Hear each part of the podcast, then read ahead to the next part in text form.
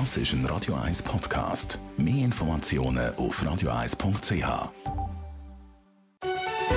Coronavirus und Wissenschaft. Die Hintergrundsendung auf Radio 1. Der renommierte Wissenschaftsjournalist Beat Glocker, Gründer vom Internetportal higgs.ch und der Radio 1 Chefredaktor Jan von Dobbel erklären, was man zum neuen Coronavirus SARS-CoV-2 weiß und ordnet aktuelle Studien und Erkenntnisse ein. Mittwoch, 29. Mai. Herzlich willkommen zu dieser Sendung, liebe Zuhörerinnen und Zuhörer. Wie immer bin ich verbunden mit dem Beat Glocker. Auch dir guten Nachmittag, Beat. Ja, hallo miteinander. Es ist viel diskutiert worden in den letzten Tagen über die Rolle der Kinder in der Verbreitung von SARS-CoV-2. Auch wir haben darüber geredet. Heute haben wir uns aber noch Verstärkung geholt. Im Studio ist nämlich der Professor Dr. Christoph Berger, Leiter der Infektiologie und Spitalhygiene beim Universitätskinderspital Zürich. Grüezi, Herr Berger. Grüezi miteinander. Ja, wir wollen heute versuchen, besser zu verstehen, was man weiß und was man nicht weiß in Bezug auf Kinder, damit man sich selber dann auch ein Bild kann machen kann, Risiken auch kann einschätzen selber.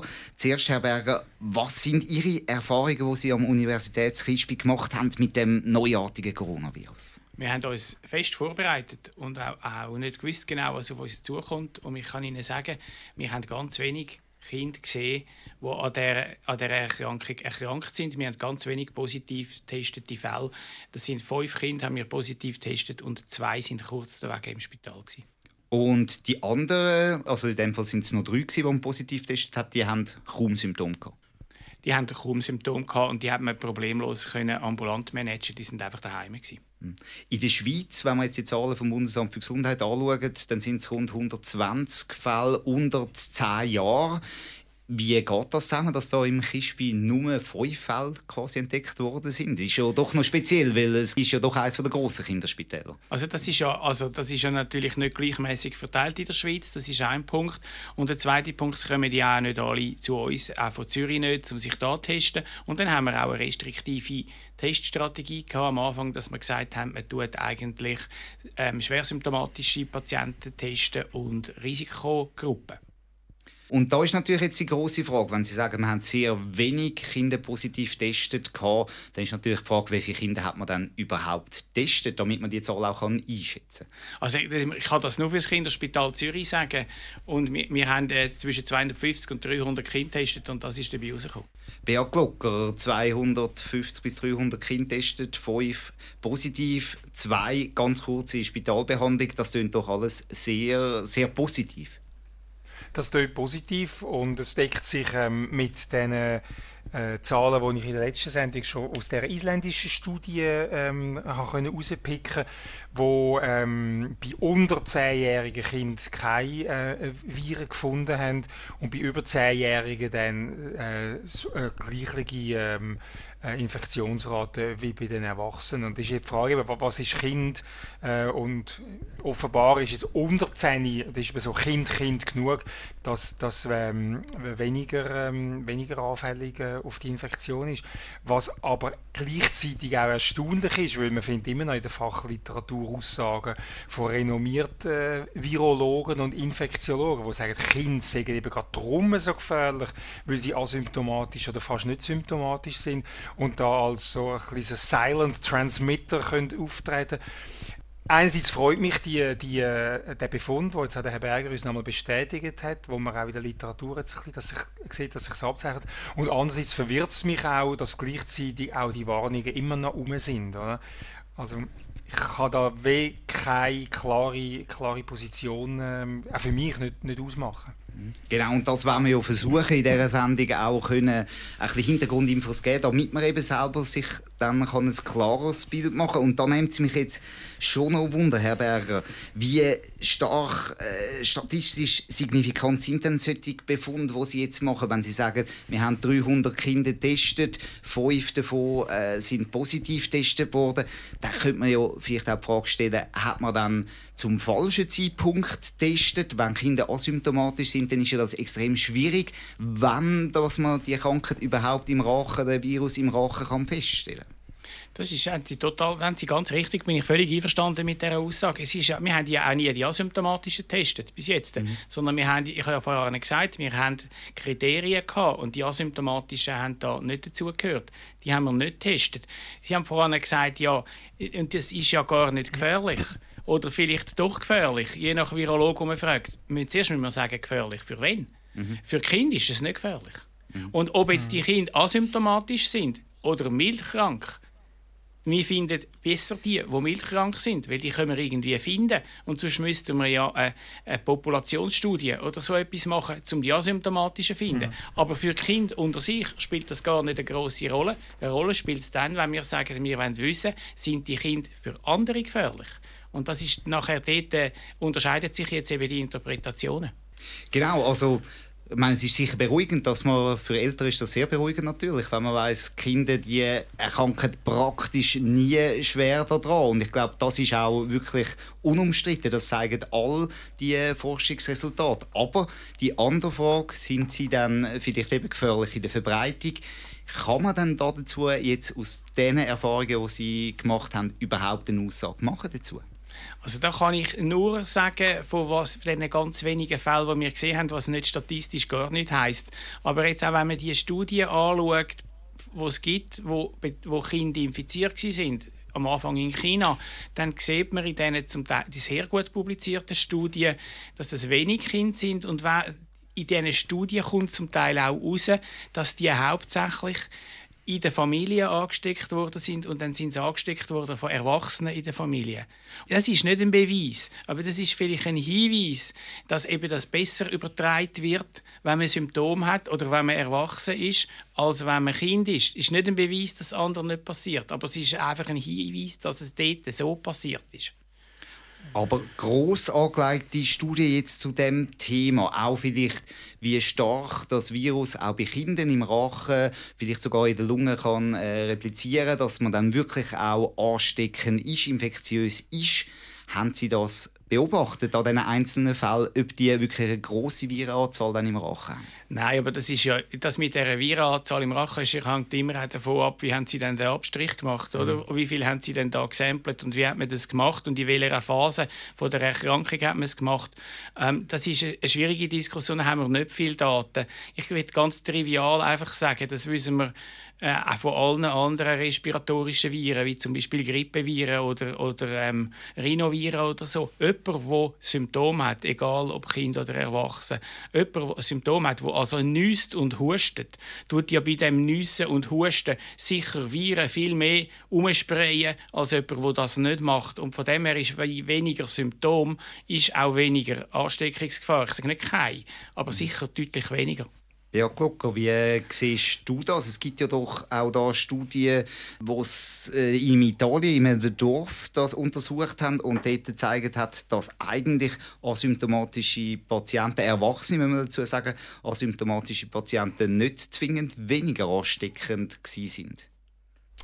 Ja, Nüssen und, und, und Husten bezieht sich vor allem auf, auf, auf die Tröpfcheninfektion. Aber ich habe jetzt in den letzten Tagen immer mehr auch recherchiert über Aerosol. Ich habe jetzt auch gerade eine, eine Studie gefunden, wo in einem Callcenter so einen Ausbruch äh, rapportiert hat, wo die Leute schlicht durch Atemluft in nicht gut durchlüfteten Räumen ähm, sich angesteckt haben und im gleichen Haus in anderen äh, Stockwerken, wo eben die, wo, wo sie physisch getrennt sind, praktisch keine Ansteckungen gehabt. Also was der Herr Berger sagt, stimmt natürlich. Oder? Der, der, Haupt, der Hauptansteckungsweg ist sicher wirklich die Tröpfelinfektion. Und der Aerosol gewinnt jetzt einfach immer mehr, mehr äh, Bedeutung.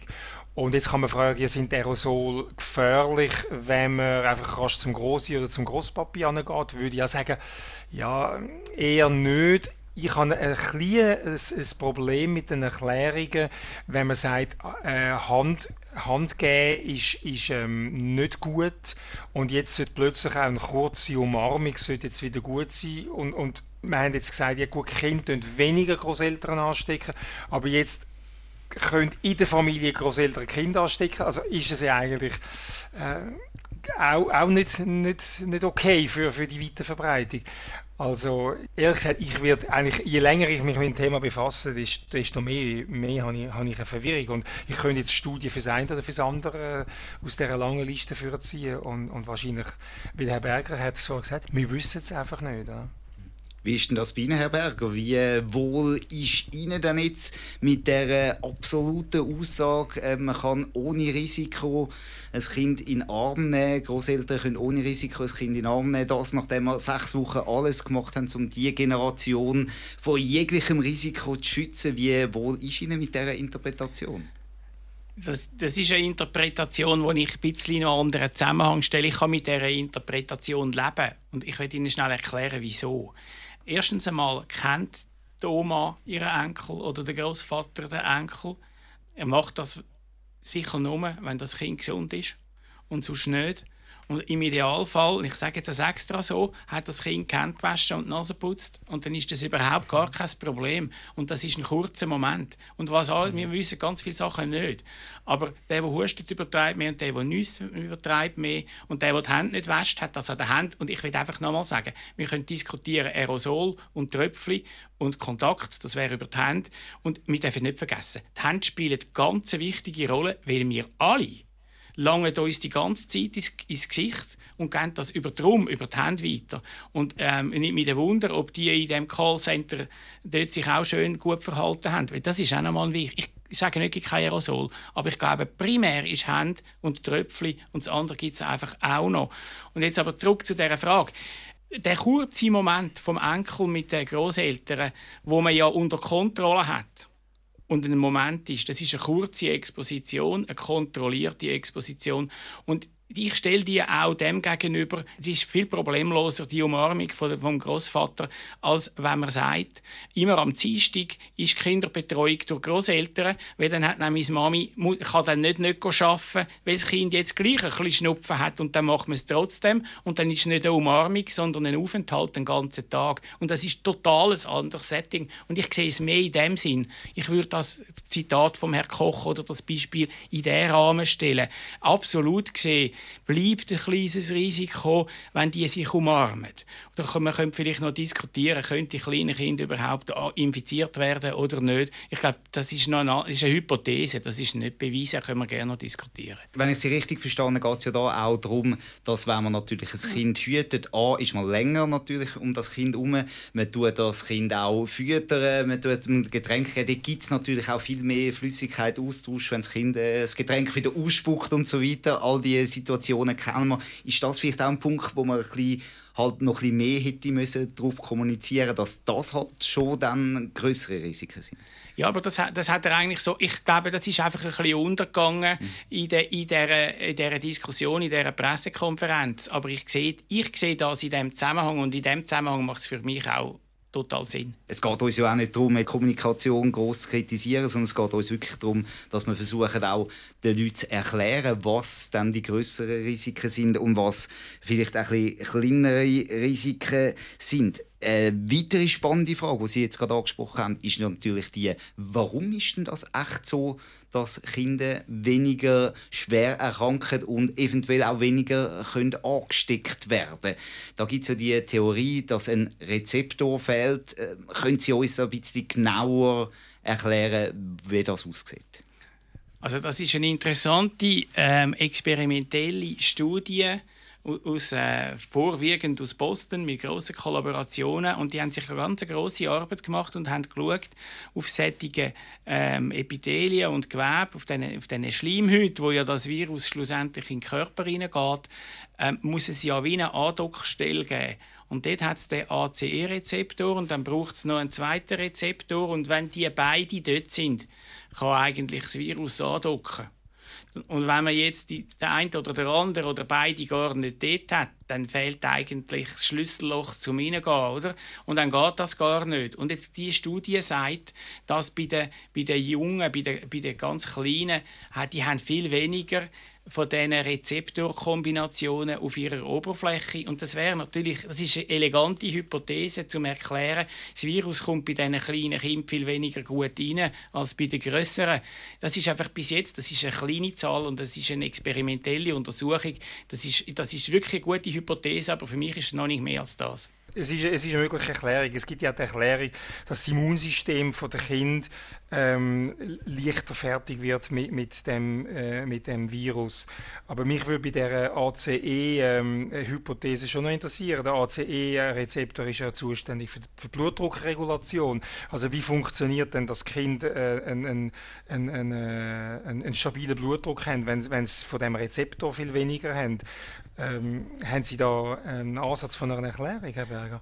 Und da bin ich, muss ich sagen, bin ich überfragt. Da kann ich nicht in die Tiefe gehen, weil ich das nicht weiß. Aber es ist einfach so, der, der ACE-Rezeptor auf der Schleimhautoberfläche, der reguliert ja nicht den Blutdruck, sondern das ist einfach ein, ein Rezeptor, wo es dort hat und anderswo hat. Und weil der gleich aussieht, sagt man dem so. Das ist schon richtig. Die ACE-Hämmer, ähm, die, die dort angreifen und mit dem hat man einen anderen Blutdruck. Aber das ist nicht der ACE-Hämmer, wo wir vielleicht auch noch auf der Schleimhaut haben.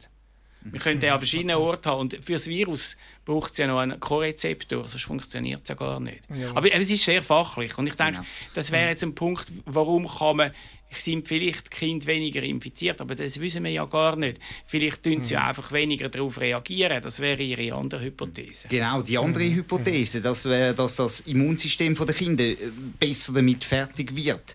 Kann das auch sein? Ja, das kann gut sein. Oder das ist ja, da haben wir verschiedene Beispiele von Krankheiten, die altersabhängig ganz verschieden verlaufen. Da kann ich Ihnen eins sagen, das jetzt nichts mit dem zu tun hat, aber zum Beispiel das pfeifersche Drüsenfieber. Ist, das ist eine EBV-Primo-Infektion. Wenn Sie das als Teenager oder Erwachsene haben, haben Sie da Kissing Disease oder eben pfeifersches Drüsenfieber. Im Kleinkindesalter ist das unspezifisch einfach eine Art milde Grippe. Und laufen dann jetzt da auch Forschungsarbeiten, vielleicht auch beim Universitätskinderspital, um herauszufinden, warum das, das so ist? Weil ich mindestens als Laie könnte mir vorstellen, wenn man da mehr herausfindet, dann könnte das vielleicht auch nicht nur den Kindern helfen, wo man dann eine Erklärung hätte, warum das, das so ist, sondern vielleicht hätte man ja das dann auch in der restlichen Bevölkerung sich zunutze machen. Ja, für das laufen jetzt nicht spezifische Projekte am, am Kinderspital Zürich, aber was sicher wichtig ist, ist, dass wir haben ja, es gibt so wenig Kinder, dass man die probiert, äh, mit Zusammenarbeit dazu überhaupt vernünftige Zahlen kommen und, und, und äh, Unterlagen und Daten, dass man überhaupt damit etwas machen kann. Das kann nicht das Kinderspital allein machen, sondern da muss man Kollaborationen machen und vergleichen, wie ist es bei Kindern und wie ist es bei den Erwachsenen. Jetzt Deutschland, in Heidelberg zum Beispiel, weiß ich, ist eine Studie geplant mit 2000 Kindern oder sogar bereits schon angelaufen, wo man eben genauer will herausfinden, ob es wirklich weniger infizierte Kinder gibt, äh, wie das genau aussieht. So etwas aus Ihrer Sicht ist wichtig, dass man die Datengrundlage dann endlich hat, auch zum Entscheid können zu fällen, wie es weitergeht.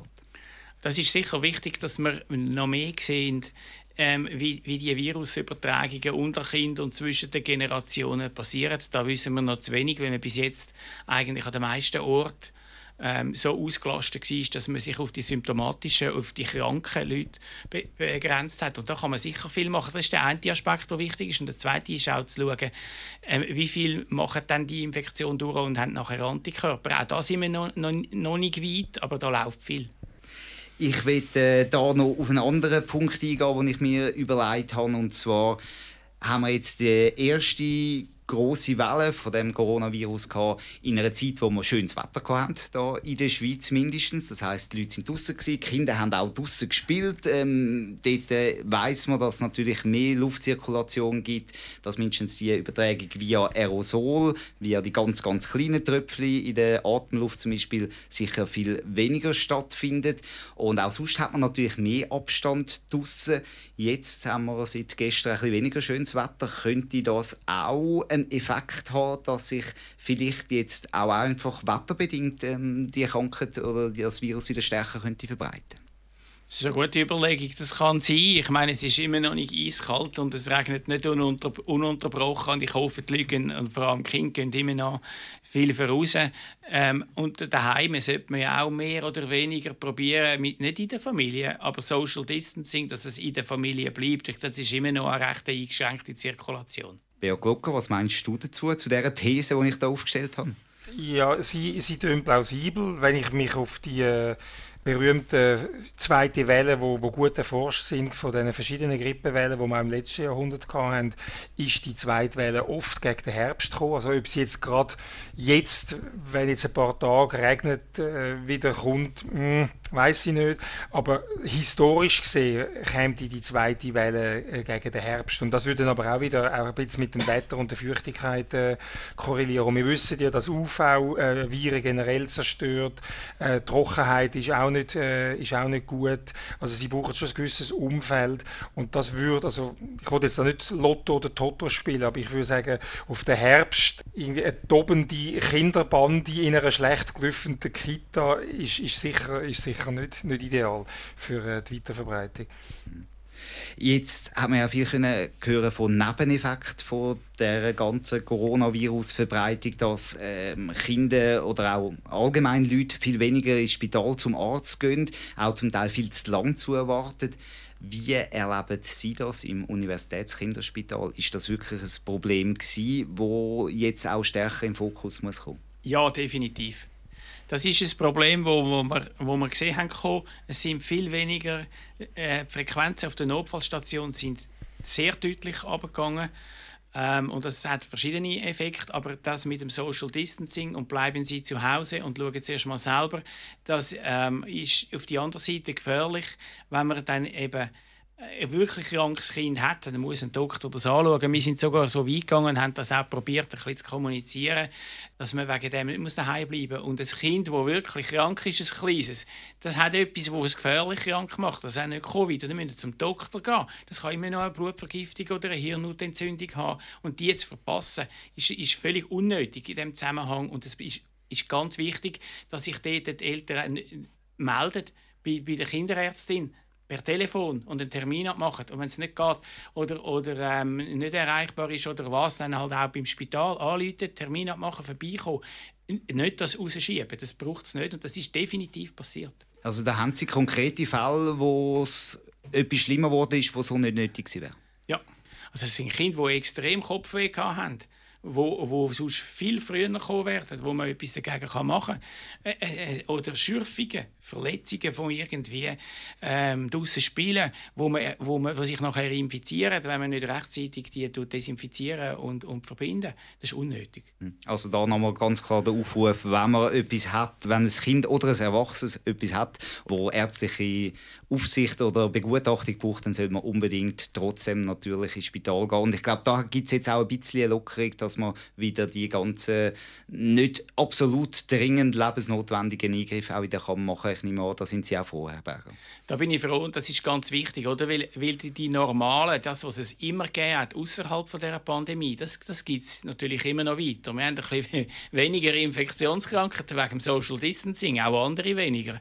Aber wir haben nicht keine und die gehen weiter und man muss das machen. Und ich will da einfach auch noch anfügen, zum Beispiel all die Impfprogramme, die muss man nicht jetzt unterbrechen, sondern das kann man, wenn man es jetzt unterbrochen hat, sofort wieder aufnehmen, das kann man problemlos weitermachen.